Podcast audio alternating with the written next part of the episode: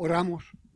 Háblanos, Padre, en lo más íntimo de nuestro ser y concédenos el privilegio de, a pesar de nuestras limitaciones, proclamar tu palabra y recibirla por el poder del Espíritu Santo en Cristo Jesús. Amén. A Dios y solamente a Dios sea la gloria. El verso del libro de Éxodo que fue leído es el sexto mandamiento. No matarás. Y es tan sencillo, ¿verdad? Nosotros que nos gusta depalmatizar todo, todo es un departamento, casi en la vida social hemos llegado que no matar es no dispararle a alguien, no ahorcar a alguien, no quemar a alguien. Yo creo que los muchachos nos dieron una lección de lo que es peligro, no tocar. Pero si usted le da un vistazo a las escrituras y le da un vistazo a la historia, va a descubrir conmigo que va mucho más allá. Y quizás algunos se sientan incómodos. Dirán, yo no he matado a nadie. Vamos a ver. Vamos a ver. Vamos a mirarlo de cerca. No matarás, yo propongo que es mucho más que eso. Posiblemente a ustedes les pasó igual que a Carlos, cuando Carlos me confirmó hace un momento, la lectura del Nuevo Testamento son las tentaciones. Me miró como diciendo, yo sé que este se estaba quemando, pero se acabó de quemar completo.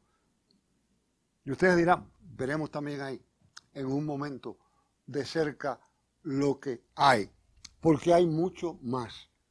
La muerte se manifiesta en muchas formas, se manifiesta en muchas avenidas, se practica de muchas maneras. Ustedes me oyeron en la oración de adoración, hablamos del Dios de vida. Dios es Dios de vivo. Vivimos en una sociedad de vida. Casi hemos idolatrado la vida. Hemos idolatrado la juventud por la fuerza de la vida, lo hermoso de la vida, lo bello de la vida. Pero sin embargo, todas las estadísticas y todos nos indican que somos una sociedad con muerte a la orilla nuestra, que somos una sociedad llena de instintos de muerte. Yo recuerdo en mi escuela primaria, y pueden sacar cuenta, debe haber bastantes años por el medio, en quinto, quinto o sexto grado quizá, yo estudiaba en un colegio presbiteriano que estaba en un extremo de la ciudad y habían unas casas antiguas, hermosas, donde teníamos que pasar y años atrás los prejuicios religiosos eran bastante marcado. Y alguna gente se sentían incómodos de un inmenso colegio presbiteriano en medio de aquella comunidad. Pero no obstante, cuatro o cinco de nosotros íbamos siempre por una de las aceras y después cogíamos la calle un bloque antes de llegar al colegio.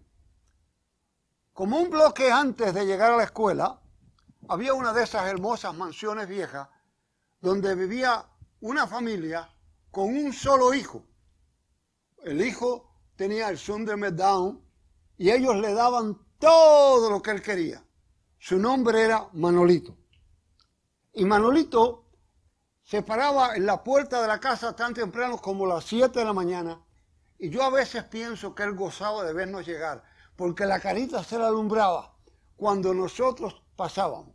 Y tan pronto nosotros pasábamos, él comenzaba a gritar, protestante sucio, protestante sucio. Y nos gritaba. Nosotros no le prestábamos mucha atención, pero si de vez en cuando alguno de nosotros le contestaba algo, él inmediatamente se ponía furioso y nos decía, muérete, muérete, protestante sucio, muérete. Tenía una, un baldecito allí donde él echaba piedras pequeñas cositas que conseguía y comenzaba furiosamente a lanzarnos a nosotros. Eso pasaba todos los días, ya era un show. Ya nosotros lo esperábamos y yo estoy seguro que él también lo esperaba. Un día pasamos y Manolito no estaba allí. Qué raro, se quedó dormido. Algo pasó. Pasó la semana entera y él ni se asomó. Qué raro. Dos semanas. A la tercera semana, quizás yo era el más atrevido. Digo, bueno, esto hay que averiguar lo que pasa. Algo le pasó. Tocamos en la puerta y la abuelita nos abrió. Y la verdad que fue muy cortés con nosotros. Nosotros, queremos saber de Manolito. ¿Qué pasa que no lo vemos? Dice, ¿y ustedes quieren verlo? Vengan. Nos tomó, nos llevó por toda aquella hermosa casa al patio. Manolito estaba en el patio muy atareado. Él había, con una asada, hecho lo que él creía que eran tumbas. Y la había hecho en el patio. Y le había puesto unas piedrecitas ahí que sé cuándo. Y cuando nosotros llegamos, dice, ¿qué tú haces? un cementerio. ¿Y para qué es este cementerio? Todos están aquí. Ah, sí. Y empezamos a preguntarle. Y él empezó a identificar, esta es de abuela, esta es de abuelo, esta es de tía, esta es de mamá, esta es de papá. Entonces quedaba una. Y de nuevo yo como el bocón del grupo digo, ¿y esa es la tuya? No, no, esa es la tuya. Esa es la tuya. Digo, ¿y la tuya? Yo quedo llevar flores y cuidar. Él veía muerte para todos los demás, pero no para él. Muchas veces en la sociedad humana ocurre lo mismo. No matarás. Jesús en las tentaciones brega con las cosas necesarias de la vida, el pan, ¿Podría Jesús producir pan? Seguro que podía. No obstante, él bien entendía que ese no era el medio. Cada cual debía laborar, cada cual debía buscarlo, cada cual debía entenderlo. Adorarlo solamente a Dios pertenecía. Y quizás la más importante aquí es la del pináculo del templo lo lleva y le dice, tírate. Y escrito está que los ángeles vendrán y te sostendrán para que no choques en tierra, para que tus pies no toquen la tierra. Jesús le dice a Dios, no tentarás. Primero, ¿podía hacerlo Jesús? Definitivamente que podía. Jesús no estaba dispuesto a hacer un show. Demasiados líderes en aquella época se habían levantado diciendo que ellos serían capaces de abrir el mal muerto de nuevo, de levantar muertos, como hemos oído por ahí todavía. Él no estaba dispuesto a hacerlo. No estaba dispuesto a tentar. Cuidado con la palabra tentar. En nuestro idioma, la palabra tentar o tentación tiene un significado exactamente igual para todos nosotros. Es tentarlo a hacer algo mal. No así en el hebreo. No así en el hebreo. Tentar es probar. ¿Quieren verlo ustedes más de cerca? ¿Recuerdan cuando Abraham casi, casi sacrifica a Isaac? Casi, casi lo está sacrificando. ¿Acaso seríamos capaces nosotros de imaginarnos que Dios tentó a Abraham? Jamás. Dios no tienta, pero Dios probó. Así que aquí aparece una prueba del valor de la vida, una prueba de la importancia de preservar la vida. Lo que se nos enseña es el atentar contra la vida es una tentación constante. Es una tentación que ocurre de día en día. Algunos quizás estén en desacuerdo conmigo, y ya yo estoy tan acostumbrado a eso que no me preocupa mucho. Nosotros hablamos de muerte, de asesinatos. La prensa se ocupa de mantenernos al día.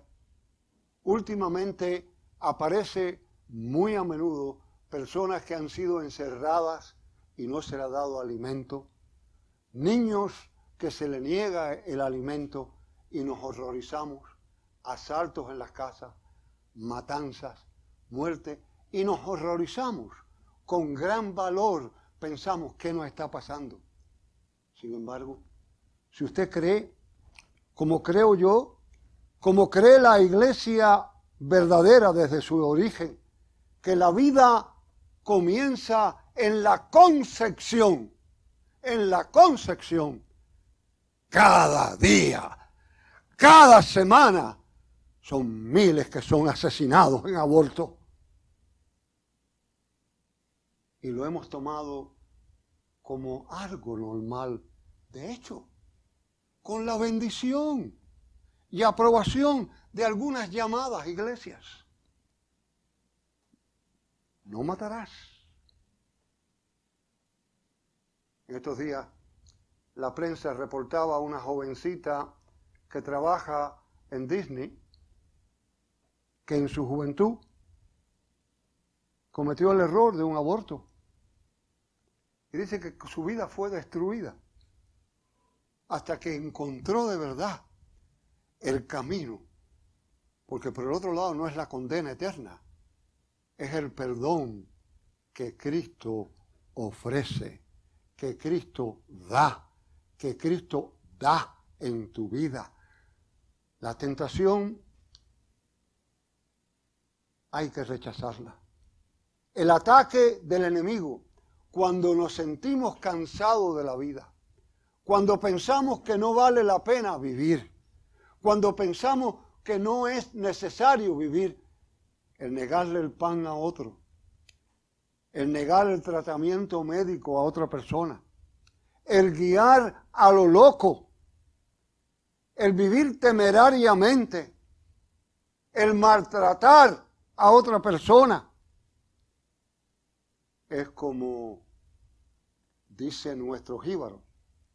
Hay gente que matan con cuchillo de palo. El ignorar. Las escrituras está llena de lo importante que es preservar la vida. Está cargada de razones. En el Antiguo Testamento, en Reyes, Jezabel la emprende en contra de todos los profetas. Y a días se ocupa de tomarlos y meterlos en las cuevas, esconderlos y alimentarlos con pan y agua. Paulo cae preso en el Nuevo Testamento por proclamar el reino y los judíos se organizan para matarlo. Su sobrino que está enfrente lo oye, lo avisa y las fuerzas romanas lo sacan y liberan su vida. En la parábola del buen samaritano, hacemos una parada firme en el cuidado que se tuvo, pero ignoramos que lo que primero hizo el samaritano fue curar las heridas de aquel ser humano. No matarás, apreciarás la vida, la disfrutarás, aunque los años hayan llegado. No matarás, compartirás la vida con alegría, con gozo, con regocijo. No matarás, no atentarás en contra de la vida de otro, con su alimentación, con sus medicamentos, con sus ejercicios. No usarás el trabajo para matarte, ni el descanso tampoco. Vivirás una vida balanceada. Vivirás una vida de aprecio a las grandes obras de Dios. No matarás. Rechaza lo que es el intento en contra de la vida. Rechaza los ataques de las tentaciones de considerarte que puedes violentar la vida. Pensamos tanto en las cosas materiales. Hace unos años, 1991, cuando el conflicto del Golfo en la ciudad de Detroit regresó un joven soldado y toda la población, toda la población salió a celebrar que aquel joven, en medio de los bombardeos, en medio de las luchas, se había salvado. Y llegó a su casa y celebraron grandes fiestas, grandes fiestas por la llegada. ¿Cuál no sería la sorpresa de aquel pueblo cuando dos mañanas más tarde, en la entrada del porche de esa casa, apareció aquel soldado muerto? La pregunta era, ¿cómo puede ser que en el frente de combate no lo mataron? Y en su casa, al frente, los pillos lo han matado. Todo el mundo se preguntaba. La investigación continuó. Y la historia no concluyó allí. Era mucho más seria. Se descubrió que los que habían, lo habían matado era su esposa y su cuñado para cobrar el seguro que tenía. No matarás. ¿Conoce usted alguna persona que está viva, pero la han matado con la lengua de otros? Con las calumnias, con los insultos, con los deseos, con las envidias. La palabra en el Antiguo Testamento deja bien claro, no matarás. Y Jesús, el maestro de los maestros, en medio de las tentaciones, nos enseña a rechazar el ataque, a rechazarlo. Y me parece interesante que en estas tentaciones, después que Jesús lo rechaza con la misma palabra de Dios, el diablo lo deja. Lo rechazó con la palabra de Dios. Quizás tú y yo, en un mundo de escasez, en un mundo de dificultad, somos tentados. ¿Vale la pena vivir? Sí, vale la pena vivir. ¿Vale la pena trabajar para ayudar a otros? Sí, vale la pena. ¿Vale la pena preservar la vida? Sí lo vale. Dios es el dador de la vida, el sostenedor de la vida, la razón de la vida. Él es la vida, querida familia de Westminster. Al repasar estos mandamientos, tengamos claro y evidente que no matarás es mucho más que una pistola, es mucho más que un fuego, es mucho más que una horca. Son actitudes, son acciones, son palabras, son decisiones. Hoy yo te invito que como familia de fe, en una manera especial, tomes en serio lo que Él te enseña y rechaces el ataque. Lo rechaces con la palabra de Dios. Lo rechaces cuando te vienen las tentaciones. Recuerda que Él te dijo que Él es el camino, la verdad y la vida. Él no vino a enseñarte a morir. Él vino a enseñarte a vivir. Y es menester que cada instante, no importa, no importa las dificultades, tú disfrutes la vida y con voz en pecho sepas que sirves a un Dios de viva, a un Dios de vida y de vivos. Por tanto, en lo más profundo de nuestro ser, creemos, no mataremos, oremos. Gracias, Padre, por tu palabra, por tu presencia, por tu dirección, por tu reto y por la confianza de que tú vas con nosotros. En Cristo Jesús. Amén.